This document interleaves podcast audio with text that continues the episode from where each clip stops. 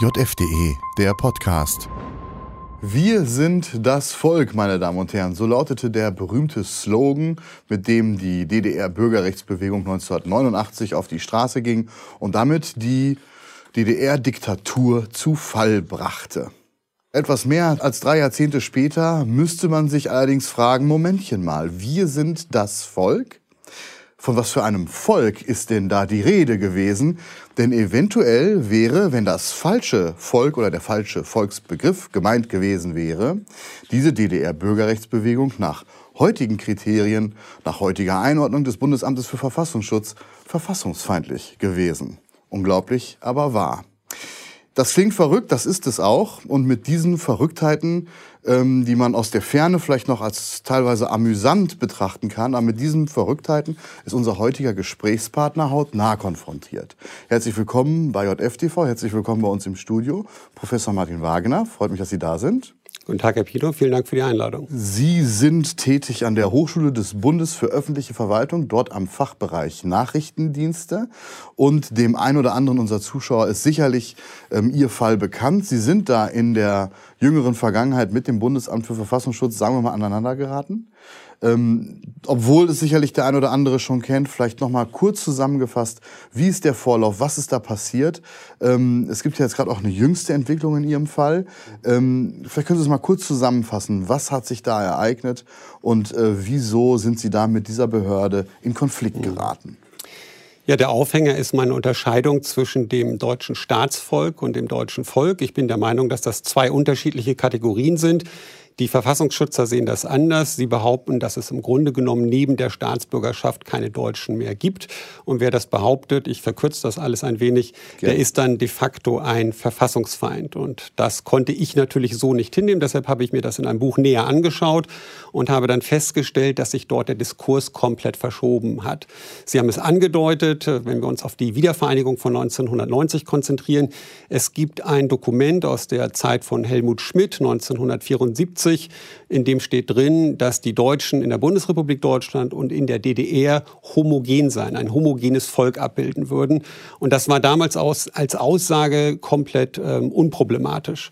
Heute ist das eine verfassungsfeindliche Aussage aus der Perspektive der Kölner Behörde. Und das habe ich mir im Buch näher angeschaut. Die Verfassungsschützer haben dann reagiert. Sie sind der Meinung, dass man diese Unterscheidung nicht treffen darf und dass das gegen das Menschenwürdeprinzip verstößt. Daraus folgt wiederum, dass ich angeblich eine Bestrebung gegen die freiheitlich-demokratische Grundordnung vornehme. Die Menschenwürde gehört ja dazu. Und das wiederum bedeutet dann aus der Sicht des BND, der auf ein Gutachten des BFV, des Bundesamts für Verfassungsschutz, reagieren musste, dass ich angeblich ein Sicherheitsrisiko bin. Und das ist der Stand. Zuletzt ist der Sicherheitsbescheid nun endgültig entzogen worden. Das heißt, Sie lehren ja an dieser Hochschule Fachbereich Nachrichtendienste ähm, und haben da Zugriff auf auch auf sicherheitsrelevante Daten? Genau, das haben wir. Das haben alle, die ähm, dem BND zuarbeiten, die über entsprechende Netze angeschlossen sind. Ich war freigeschaltet bis zur Stufe Geheim, habe letzten Endes aber relativ wenig Gebrauch davon gemacht, weil im Unterricht andere Dinge eine Rolle spielen. Ähm, und jetzt muss man das an der Stelle, man muss das wirklich nochmal klar sagen. Es geht bei diesem Entzug der Sicherheitszugriffe und letztlich ja auch, Sie dürfen auch nicht mehr das Gelände betreten, genau. richtig? Sie haben also sozusagen jetzt momentan, stellt sich die Frage, wie geht es überhaupt weiter? Wo können Sie Ihre Lehre und Ihre Forschung überhaupt zukünftig ausüben? Und das alles einzig und allein wegen einem Disput in der Frage, wie der Volksbegriff zu verstehen genau. ist. Das ist der Punkt. Also wir haben einen terminologischen Streit mit den Verfassungsschützern auf der einen Seite und daraus ist dann über eine sehr geschickte Konstruktion der Entzug des Sicherheitsbescheids erfolgt. Alles auf der Basis einer Konstruktion. Und vom Volksbegriff zum Sicherheitsrisiko, das ist für mich ein sehr, sehr weiter Weg. Ja. Aber wenn man das formal geschickt aufbaut, dann kann man es tatsächlich so zusammenbasteln. Ich, ich wollte gerade sagen, weil wenn man das so hört, Zugang zum Gelände nicht mehr erlaubt, Sicherheitsbefugnis, hat man fast den Eindruck, hier sitzt jemand, der zu Hause irgendwie Bomben schraubt oder irgendwelche Pläne hat, irgendwelche, ja. Aber es geht einzig und allein in diesem Buch um die Frage der Definition des Begriffs des Volkes. Wie ist denn das Volk in Gänsefüßchen überhaupt definiert in der Wissenschaft? Da gibt es eine sehr breite Palette an äh, Definitionsversuchen und Definitionen.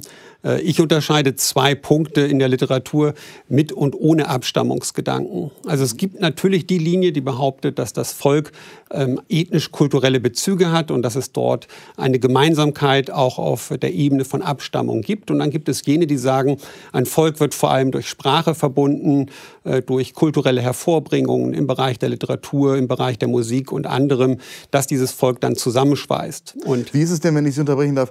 Ähm, wir sind immer sehr deutschzentriert. Wie ist es denn im englischsprachigen Raum? Hat es in anderen Sprachgebieten auch diese Konfliktlinien? Hat es dort auch diese Probleme, dass man schon ein Verfassungsfeind, ein Extremist ist, wenn man nur ein Abstammungsprinzip äh, im Begriff des Volkes sieht? Also ich orientiere mich da mal an Herrn Maaßen, der sagt, dass es in Europa wenige Staaten gibt, die einen Verfassungsschutz haben, der dafür zuständig ist, solche Meinungen überhaupt zu überprüfen. Das allein ist ja schon ein, ich weiß nicht, ob es ein Unikum ist, was wir hier in Deutschland Österreich haben. Österreich hat das noch. Österreich hat das noch, aber es werden nicht so viele sein. Ne? Also wenn man zumindest Herrn Maaßen dort vertraut, und das mache ich ganz einfach mal. Mhm. Wenn Sie den Begriff sich anschauen, dann ist das ja keine spezifisch deutsche Definition von Volk, sondern die gilt ja letzten Endes übergreifend. Und das würde ich auf andere auch so beziehen. Gleichwohl haben Sie natürlich die Identitätsdebatte auch sehr stark in Großbritannien, in den USA, vor allem in jenen Staaten, die schon sehr stark multikulturell ausgeprägt sind. Und da geht es natürlich auch immer um die Frage, wer sind wir letzten Endes und was bedeutet das dann für den Aufbau der Gesellschaft und auch für den Zusammenhalt. Das ist ja ein ganz wichtiger Faktor. Die interessante Frage ist ja, ist das denn äh, auch in anderen Ländern, in anderen Kulturräumen gleich ein, steht man da gleich unter einem Extremismusverdacht, wenn man das Volk so definiert? Nein, in den USA oder Großbritannien ist das aus meiner Sicht vollkommen unproblematisch. Hier hat sich der Verfassungsschutz, und das haben sie sehr geschickt gemacht, einen Hebel äh, zurechtgelegt, um insgesamt gegen jene vorgehen zu können, die die multikulturelle Gesellschaft kritisch sehen und die darauf hinweisen, dass wir dort zum Beispiel, wenn Sie sich die Ausländerkriminalität anschauen, wesentlich mehr ausländische Tatverdächtige haben, als die Ausländer, die hier leben, äh, den Bevölkerungsanteil abbilden. Da liegen wir so bei etwa 13 Prozent und wenn Sie dann in den Bereich der Tatverdächtigen reingehen, dann liegen wir bei über 30 Prozent, um nur eines von sehr, sehr vielen Beispielen zu nennen. Hinzu kommen die Parallelgesellschaften, die sich gebildet haben, die Islamisierung. Wir wir haben nun über fünf Millionen Muslime in Deutschland, was grundsätzlich überhaupt kein Problem ist. Aber wenn Sie sich die Positionierung dort anschauen, dann werden Sie sehen, dass aus diesem Bevölkerungskreis gemäß Umfragen mehr Antisemitismus kommt, mehr Zweifel am Grundgesetz kommt. Und deshalb muss man kritisch über diese multikulturellen Gesellschaften sprechen können. Das heißt, wenn ich Sie richtig verstehe, alles, was Sie gerade gesagt haben, sind ja Tatsachen, Statistiken etc. Da kann man also sie nicht beanstanden, wenn sie diese, diese Quellen, diese Informationen zitieren. Ähm, und um das zu umgehen, hat man jetzt ihren Volksbegriff herausgepickt, um sozusagen eine Angriffsfläche zu haben. Sie haben gar nichts in Köln und weil sie nichts haben, müssen sie anfangen zu konstruieren. Ich darf darauf hinweisen, es gibt ein Gutachten zum Buch, das äh, nicht veröffentlicht werden darf. Mir liegt das in den wesentlichen Zügen vor. Ich habe ein Gegengutachten von 39 Seiten geschrieben, das darf ich auch nicht veröffentlichen. Und Sie dürfen raten, warum beides nicht veröffentlicht werden darf. Weil die Verfassungsschützer vollkommen abenteuerlich argumentieren und man wirklich sehen kann, dass dort die Dinge zusammengeführt werden in einer Weise, die äh, unsinnig ist und die auch an den Haaren herbeigezogen ist letzten Endes. Sie haben nichts gefunden und das, was Sie dann versuchen, in die Richtung ähm, ethnisch abstammungsmäßiger Volksbegriff zu drücken, überzeugt nicht. Ich habe in einem Podcast sieben Aussagen zusammengeführt, die diesen Begriff angeblich begründen sollen und sie sind alle lächerlich. Mhm. Ähm, das heißt, von, das ist ja gerade auch der, das Interessante an Ihrem Fall, ähm, die Art und Weise, wie da gearbeitet wird. Verstehe ich Sie richtig, dass es rein auch alles, was Ihnen gegenüber präsentiert wurde, reine Verdachtsmomente sind, Mutmaßungen sind, aus denen man sich dann eine Legitimation, um gegen Sie in Person vorzugehen, konstruiert. So sehe ich das zumindest. Das werden die Verfassungsschützer anders sehen. Äh, viele Professoren, die mich unterstützt haben, die mich auch öffentlich unterstützt haben, in offenen Briefen, äh, von denen ich E-Mails bekomme, vier Rechtswissenschaftler, äh, die mich dort ähm, nochmal unterstützt haben, sehen das ja so wie ich. Und in meinen Augen steht der Verfassungsschutz da doch reichlich allein auf weiter Flur. Jetzt gehen wir mal davon aus, die Verfassungshüter in Köln werden sicherlich nicht ernsthaft annehmen, dass sie irgendwelche tatsächlichen Bestrebungen gegen die freiheitlich-demokratische Grundordnung Doch, das machen planen. die natürlich, natürlich. Meinen Sie ernsthaft, die unterstellen Aus deren Sicht, Sie müssen sich ja immer in die Sicht dieser Personen hineinversetzen. Aus deren das ist Sicht jetzt die Frage, ist das, lieber Herr aus Wagner. deren Sicht ist das absolut Gesetz, dass ich versuche, die freilich-demokratische Grundordnung zu untergraben. Und man muss eines dazu sagen. Äh, natürlich haben Sie an einer Stelle, nicht was mich angeht, aber was andere angeht, recht. Wenn jemand sagt, wir wollen zurück zum Jus sanguinis und Menschen, die einen nicht-deutschen Hintergrund haben, die schließen wir dann von der Staatsbürgerschaft, die sie bereits besitzen, aus. Eine solche Position ist klar verfassungsfeindlich. Vertreten Sie diese? Um Gottes Willen, nein, natürlich nicht. Und das ist ja nun auch Aber das ist die Unterstellung. Das ist die Unterstellung, genau. Und Sie können dann machen, was Sie wollen. Selbst im Buch schreibe ich ja, dass ich gegen eine homogene Gesellschaft bin. Sie finden den ethnisch abstammungsmäßigen Volksbegriff, den ich nicht vertrete, ähm, nirgendwo aufgeführt, sondern einen modernen, kulturell ansetzenden Volksbegriff. Mehr nicht. Und das heißt, es wird in, in einer Weise in das Buch hinein interpretiert, die keine Faktengrundlage hat. Das, was die Kölner machen, ist postfaktisch durch und durch. Aber das stellt doch gerade, führt doch gerade zu der Frage, warum. Ich habe ja gerade gesagt, ich gehen wir mal davon aus, Mhm. dass die, wenn Sie sagen, dass das in dem Buch nicht steht und wenn Sie sagen, dass es eine konstruierte Argumentationskette, Mhm. um Ihnen zu schaden, um Sie sozusagen da kalt zu stellen und aus dem, äh, auch aus dem Lehrbetrieb da, da, da zu entfernen, ähm, dann stellt sich doch die Frage nach den Motiven. Entweder die meinen das ernst und sind wirklich überzeugt, sie sind da eine Gefahr und planen da heimlich irgendwie was weiß ich, einen Umsturz. Ähm, oder wenn das nicht, wenn das nicht äh, der Fall ist, dann muss es ja andere Motive geben. Was sind die Motive, die man da hat? Darüber kann man natürlich nur spekulieren, Ja, aber natürlich wir einige, einige Dinge liegen ja recht nahe. Also der Verfassungsschutz ist ein Instrument der Politik. Äh, Thomas Haldenwang, der Präsident, ist weisungsgebunden. Ich kann nicht äh, sagen, welche Weisungen er konkret in meinem Fall erhalten hat. Aber wenn wir uns die Veränderung der Bevölkerungszusammensetzung in Deutschland anschauen, von etwa 18 Prozent Menschen mit Migrationshintergrund 2005, als Angela Merkel an die Macht gekommen ist, und als sie gegangen ist 2021, lagen wir bei etwas über 27 Prozent. Also hier tut sich etwas. Und das hat Konsequenzen natürlich auch für unser Selbstverständnis. Wer sind wir? Und Sie haben von Merkel und von Steinmeier Aussagen, die da lauten, das Volk, ich fasse das zusammen, das sind wir alle. Also zwischen Volk und Bevölkerung wird nicht mehr unterschieden. Und wenn nicht mehr unterschieden werden soll, dann stören jene, die sagen, es gibt noch eine eigenständige deutsche Kulturnation. Es gibt auch Deutsche jenseits des Begriffes Staatsangehörigkeit. Das ist eine Meinung, die passt jetzt nicht mehr ins Bild. Und Sie können noch so häufig sagen, dass der ethnisch abstammungsmäßige Volksbegriff Teil der deutschen Rechtssprache ist.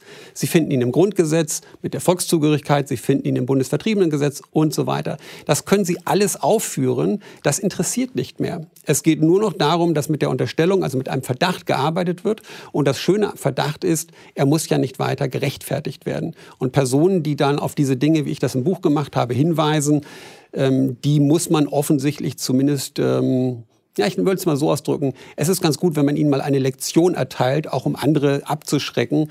Ähm, ich glaube nicht, dass das jemand noch mal im Fachbereich Nachrichtendienste machen wird, sich so in dieser Art zu dem Thema zu äußern. Sie haben auch den Verfassungsschutz selbst kritisiert in dem Buch. Genau. Also ist das auch ist, da vielleicht eine Retourkutsche? Ähm, das ist in meinen Augen ganz klar so. Wir haben das ja in den Untertitel auch äh, eingefügt. Ne? Der Verfassungsschutz und die nationale Identität der Deutschen. Äh, Thomas Haldenwang ist da klar kritisiert worden für viele Aussagen, die er getätigt hat. In meinen Augen auch äh, sachlich vollkommen zu Recht. Und insofern ist der Verfassungsschutz natürlich auch befangen aus meiner Sicht, wenn er ein Gutachten nach diesem Buch zu meiner Person erstellt und wenn er dann sagt, es geht vor allem und eigentlich nur um dieses Buch. Also Da haben wir zwei Motive. Einerseits ein Kritiker des Verfassungsschutzes, zweitens ein Kritiker eben dieser in den vergangenen Jahren Genau. betriebenen Politik, möglichst kalt zu stellen oder mundtot zu machen. Ist das das Ergebnis? Was, was, was, was passiert Ja, jetzt ich für bin Sie? ja nicht, ich bin ja nicht mundtot. Das Buch ist natürlich weiterhin auf dem Markt und äh, mein Sie, Verlag können nicht mehr, Sie können nicht mehr in gewisse, in gewisse Sphären hineinwirken, richtig?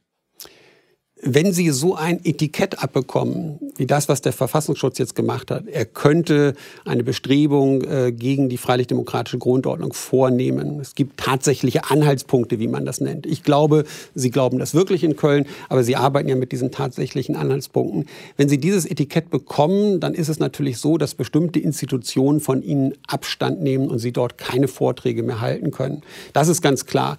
Denn wenn Sie das machen, dann machen Sie sich politisch äh, vom Gegner angreifbar greifbar und äh, dann würde man sagen, seid ihr wirklich willens, mit einem möglicherweise äh, bestehenden realen Verfassungsfeind zusammenzuarbeiten?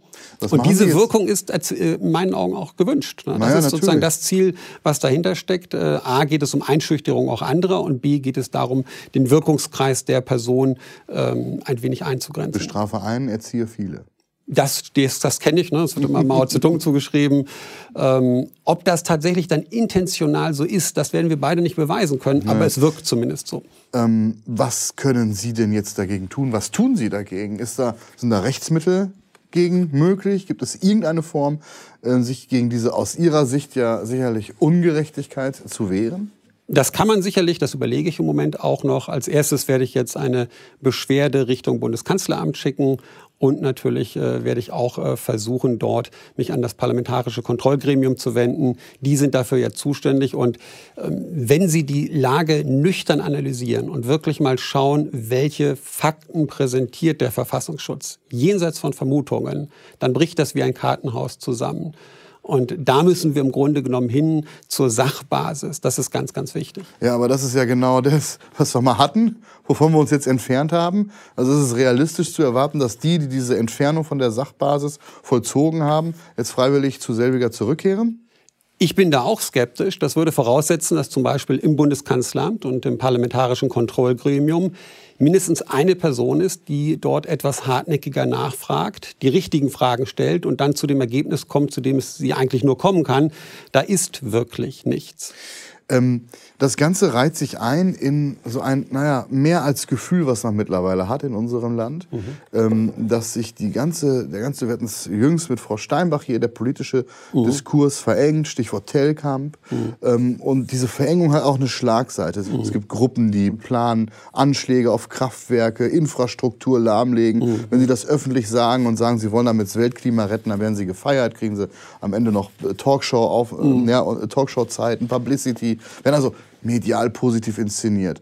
Ähm, auf der anderen Seite, wenn es um die sogenannten Rechten geht, hat man mittlerweile den Eindruck, schon bei Ihnen schon ein kritisches Wort oder äh, dass Sie sich da mit diesem ethnischen Volksbegriff in Ihrem Buch reicht schon und peng, geht da eine Riesenmaschine los. Mhm. Ähm, ist das nur meine persönliche subjektive Wahrnehmung oder bewegt sich auch der Verfassungsschutz mittlerweile weg von einer objektiv, sachlich handelnden staatlichen Behörde hin zu, ja, nennen wir das Kind beim Namen, einem Instrument der Herrschenden?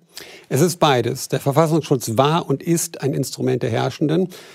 Vielleicht eine interessante Fußnote. Die ähm, Personen vom BFV haben vor einigen Jahren eine historische Studie in Auftrag gegeben. Und auch da ist herausgekommen, dass sich die Verfassungsschützer in ihrer Anfangszeit der Politik geradezu angedient haben, um den politischen Gegner zu beobachten. Also das hat eine lange Tradition.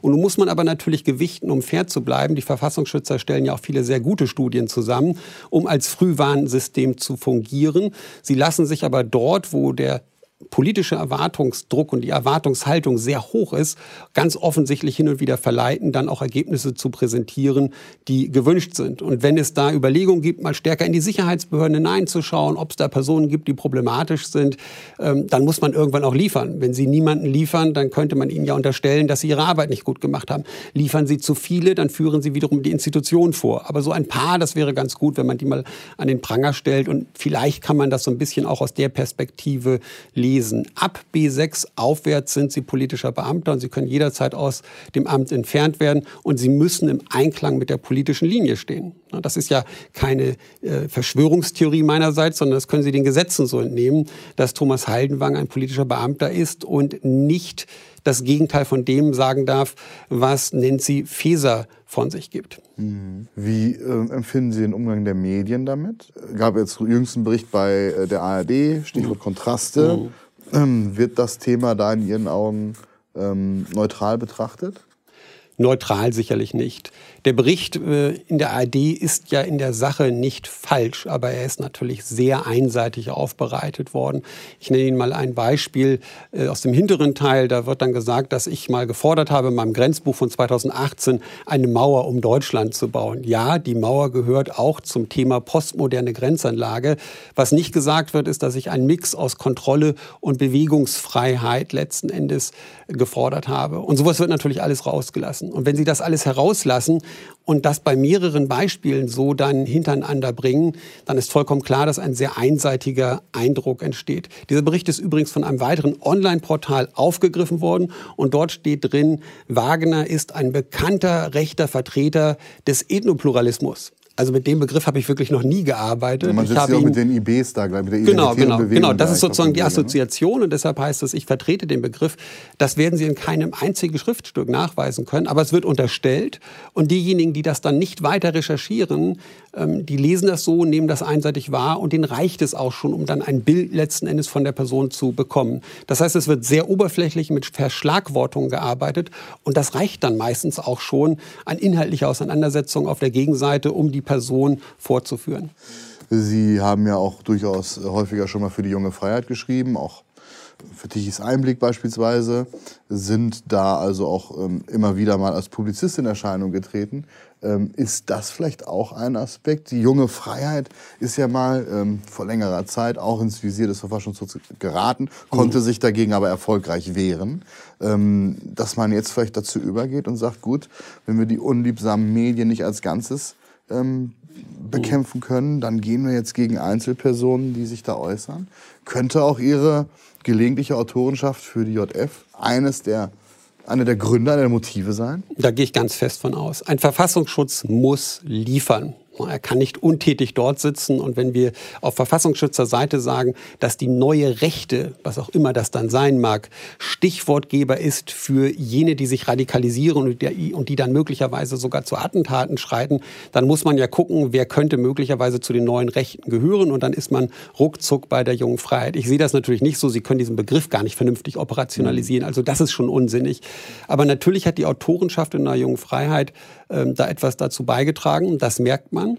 Und so wird ja auch dieser Verdacht dann entstanden sein. Ja? Herr Wagner hat für die JF geschrieben, dann hat er mal in der Bibliothek des Konservatismus vorgetragen, dann hat er ein, das war ja nach dem Buch. Ne? So, dann hat er Martin Sellner interviewt, da sind wir schon bei drei kritischen Punkten. Naja, und dann muss man im Grunde genommen nur noch sagen, wenn er sich dann mit dem Volksbegriff auseinandersetzt, dann kann das eigentlich nur bedeuten, dass er das ethnisch abstammungsmäßig macht. Also will er etwas gegen die Menschenwürde machen. Ach, wir packen gleich noch das Grundgesetz mit rein und dann schreit der BND, das ist aber ein Sicherheitsrisiko. Das ist natürlich vollkommen verrückt, aber so scheint dieses Kopfkino zu funktionieren und dagegen können Sie sich nicht wehren. Ich werde gleichwohl immer auf der Sachbasis beharren und die Tatsache, dass ich weiter Professor bin, dass man mir die Professur nicht entzogen hat, zeigt ja auch, dass die andere Seite nichts hat. Wenn ich das vielleicht noch hinzufügen darf. Weder der Bundesnachrichtendienst noch das Bundeskanzleramt noch die Hochschule des Bundes haben mir je vorgeworfen, gegen die Verfassung zu verstoßen. Nichts. Der BND hat über Monate ermittelt und nichts gefunden. Er hat sich dem Gutachten des Bundesamtes für Verfassungsschutz, das als Maßstabsgeber bezeichnet wird, angeschlossen. Und das ist auch schon alles. Selbst hatte er nichts. Nach meiner ähm, nach der Publikation des Buches bin ich sogar noch für die Stufe geheim erneut freigeschaltet worden. Und äh, das würden Sie ja nicht machen, wenn Sie Verdachtsmomente haben würden. Was ähm, damit abschließend, ähm, was halten Sie grundsätzlich vom Verfassungsschutz? Ist das äh, nicht ohnehin etwas? Wir haben es Eingang gehabt, gibt es in kaum einem anderen westlichen Land. Ist das nicht ohnehin etwas, das man mal vorsichtig ausgedrückt in Frage stellen sollte? Da schlagen zwei Herzen in meiner Brust. Also zum einen ist das grundsätzlich eine richtige und wichtige Organisation. Unsere Verfassung muss geschützt werden. Auf der anderen Seite sehen wir in der Praxis aber, dass die Parteien einfach nicht widerstehen können, wenn sie in Regierungsverantwortung sind, diese Instrumente zu nutzen, und zwar gegen den politischen Gegner, gegen bestimmte Positionen. Und das größte Problem, das ich im Moment sehe, ist folgendes. Der Verfassungsschutz dringt immer mehr in den vorpolitischen Raum hinein. Und da hat er zu größten Teilen zumindest nichts zu suchen. Also er ist im Verfassungsbogen selbst aktiv und versucht dort nochmal die Dinge etwas weiter zu verengen, indem er sagt, ähm, wenn bestimmte Menschen bestimmte Zeitungen erstellen, könnte das sein, dass bestimmte Personen die lesen und dass die sich möglicherweise radikalisieren. Und dann könnte es sein, dass die Anschläge verüben. Sehr viel könnte, sehr viel Spekulation. Und das ist mir mit Verlaub als Wissenschaftler viel zu dünn. Schauen Sie sich die Attentäter von Hanau und Halle an. Wie wollen Sie denn beweisen, was die tatsächlich radikalisiert hat? Und selbst wenn Sie etwas Kritisches gelesen haben, wollen Sie dann der Person, die diesen Beitrag geschrieben hat, mitteilen, du bist schuld an diesem Anschlag? Also das ist alles, finde ich, sehr, sehr vage, sehr, sehr dünn in der Kausalität. Und da müsste man eigentlich gegen vorgehen. Ich habe ja vorgeschlagen im Buch, dass wir den Verfassungsschutz rauslösen aus der Verantwortung des Bundesinnenministeriums, dass der direkter parlamentarischer Kontrolle unterstellt wird mit einem eigenen Apparat, der dann auch dafür zuständig ist und dass wir eine breite Mehrheit organisieren im Parlament für den Präsidenten dieses Amtes. Und er wird einmalig gewählt und danach ist er weg. Und ein Vizepräsident darf nicht Präsident werden, um allen Formen von Verkrustungen und auch möglicherweise Neigungen, Politikern gerecht werden zu wollen, gleich vorzubeugen. Wenn man das reformieren würde, könnte man dieses Instrument weiter nutzen. So wie es jetzt aussieht, wird die politische Instrumentalisierung weitergehen. Da habe ich überhaupt keinen Zweifel. Ja, kein Wunder also, dass Sie da nicht nur Freunde haben, sowohl in Köln als auch in Berlin im Bundesinnenministerium. Mit diesem Vorschlag sind Sie da sicherlich nicht jemand, der offene Türen einläuft, nicht wahr? Denn da scheint man ja eher Gefallen daran zu haben, wie das da läuft. Ja, interessanterweise schaut man dann auf die Internetseite des Bundesamtes für Verfassungsschutz und da auf seine Selbstdarstellung. Dann heißt es dort, der ist, äh, primäre Aufgabe ist, ähm, die freiheitlich-demokratische Grundordnung zu schützen. Was ist das? Ähm, das äh, ist ein weiter Begriff. Ähm, mhm. Man grenzt ihn dann auch ein Stückchen weit ein. Und es ist tatsächlich auf der Internetseite des Bundesamtes für Verfassungsschutz, wo steht zu diesen Punkten, die laut äh, Paragraph 4 Absatz 2 Bundesverfassungsschutzgesetz äh, zu den fundamentalen Wertprinzipien des Verfassungsschutzes zählen, steht hier unter anderem auch das Recht auf Bildung und Ausübung einer parlamentarischen Opposition. Das soll der Verfassungsschutz eigentlich schützen. Wie gesagt, das lasse ich da mal so im Raum stehen. Davon sind wir dann offenbar mittlerweile ein gutes Stück weit entfernt. Professor Wagner, vielen lieben Dank ich danke für Ihnen. Ihren Besuch hier. Ich empfehle Ihnen, liebe Zuschauer, auch natürlich das Buch von Professor Wagner. Und ja, nochmal der Hinweis, ähm, Sie haben einen Podcast, auch auf YouTube, richtig? Richtig. Da, wer das Ganze nochmal vertiefen möchte, noch einmal ein paar, ein paar ausführlichere Darstellungen von Ihrer Seite zu diesem ganzen Fall. Danke für Ihren Besuch hier. Ich danke Ihnen. Und ich danke Ihnen für Ihre Aufmerksamkeit und auf Wiedersehen bei JFTV. JFDE, der Podcast. Ein Angebot der jungen Freiheit. www.jungefreiheit.de